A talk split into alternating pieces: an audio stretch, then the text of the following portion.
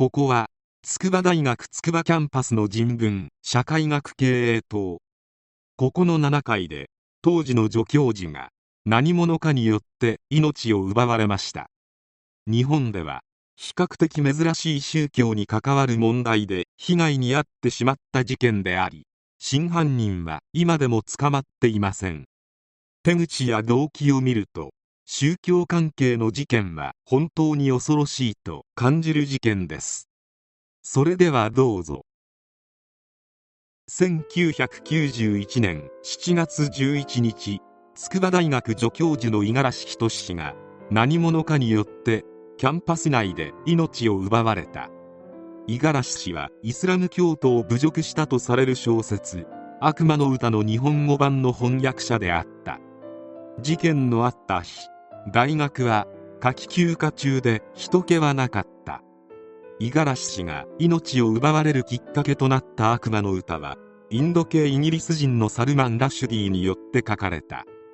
発売されて間もなく預言者ムハンマドやイスラム教徒を侮辱する内容に対しイスラム教徒による抗議運動が起き出版して翌年にはイランの最高指導者ホメーニ氏によって悪魔の歌の著者及び関わった人物全てに死刑宣告をした。イギリスではこの騒動を深刻に受け止め著者であるラッシュディを警察が厳重に警護。著者でなく関わった者つまり日本語訳をした五十嵐氏ももちろんターゲットであり脅迫電話や手紙などが頻繁に届くようになった。しかし五十嵐氏は本を読んでもらえば誤解されるようなことはないから心配ないと護衛の打診を断るなど特に警戒することはなかった。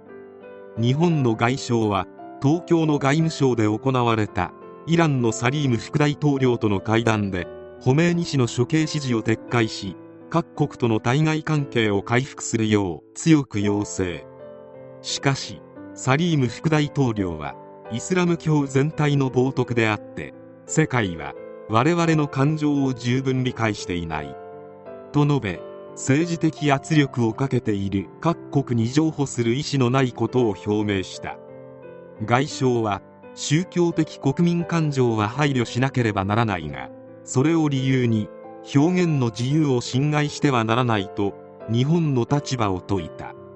この悪魔の歌をめぐる問題はイランの対英断交に発展するなど表現の自由という問題で全世界に大きな議論を巻き起こすことになった。事件発生の前日中東系の男2人が五十嵐氏の研究室のある塔を歩き回っている姿が目撃されていた。そして事件は起きた。大学のエレベーターホールという目立つ場所で命を奪われたのだ。後の捜査によると五十嵐氏は午後9時以降に犯人の手にかかったことが胃の内容物の状態で明らかとなったが五十嵐氏は普段午後9時以降に仕事をすることはほとんどなかったそうでだいたい8時にはいつも大学を後にしていた。また2キロ離れた宿舎へは学生が運転する車かタクシーを利用していたとのことであるが事件当日はタクシーを呼んでおらずまた迎えに来させる学生もいなかった。つまり事件当日に限って普段と違う行動をとっていたことになる。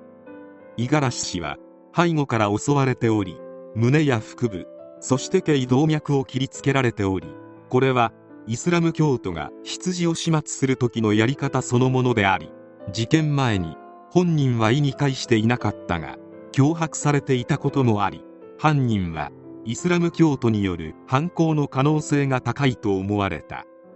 現場から犯人と思われる血痕や犯人が残したとみられる中国製カンフーシューズの足跡が見つかった。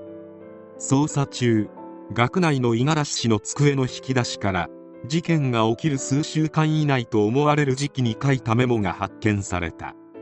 これには今回の事件が起きることを予兆していたかのような内容が書かれておりこのため五十嵐氏は自身に身の危険が迫っていたことを察知していたのではないかとする憶測が生まれた。犯人はエレベーターの使用を避け階段で3階まで降りて非常階段から逃走しておりその後の消息は不明。事件当時東京入国管理局は筑波大学に短期留学していたバングラデシュ人学生を容疑者としてマークしておりこの学生は五十嵐氏の遺体発見当日の昼過ぎに成田から帰国しているがイスラム諸国との関係悪化を恐れる日本政府の意向により捜査は打ち切られた。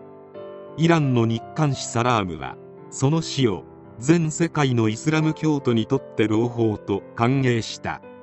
被害は世界に広がっており五十嵐氏の事件が起きる前にイタリアのミラノで悪魔の歌のイタリア語の翻訳者がイラン人を名乗る男に襲われ重傷を負っておりトルコで行われたトルコ語翻訳者の集会が襲撃を受け37人の命が奪われるという大惨事に発展している。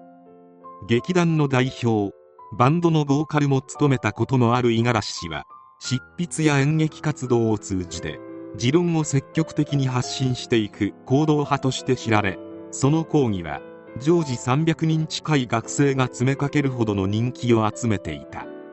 死刑宣告されて危ないんだなどと冗談を交えつつ悪魔の歌を講義テキストに使うこともあったとのこと。15年後の2006年7月11日真相が明らかにならないまま殺人罪の控訴事項が成立し未解決事件となった。英国人著者ら主義氏は死刑宣告から9年後の98年ホメイニ氏亡き後のイラン政府は事実上ラッシュディ氏に対する死刑宣告を破棄してイギリスとの関係改善に乗り出した。これに反発した革命防衛隊などが宣告は撤回せずとの声明を発しているがラッシュディ氏は今も健在で分筆言論活動を続けている。無宗教が大半を占める日本において比較的珍しい宗教絡みの事件であり宗教を侮辱すると捉えられることがどれだけ危険なことか日本においては分かりにくい。イスラム教徒による報復という可能性だけでなく知人による怨恨右翼団体イランの特殊部隊の犯行など捜査上では様々な容疑者像が浮かび上がったが犯人は国外逃亡して今も海外で生活しているかもしれない。もし犯人が国外逃亡しているならば控訴事項は成立せず捕まえることができるが可能性は低そうである。ただ一つ言えるのは宗教の問題は極力首を突っ込まない方が良さそうである。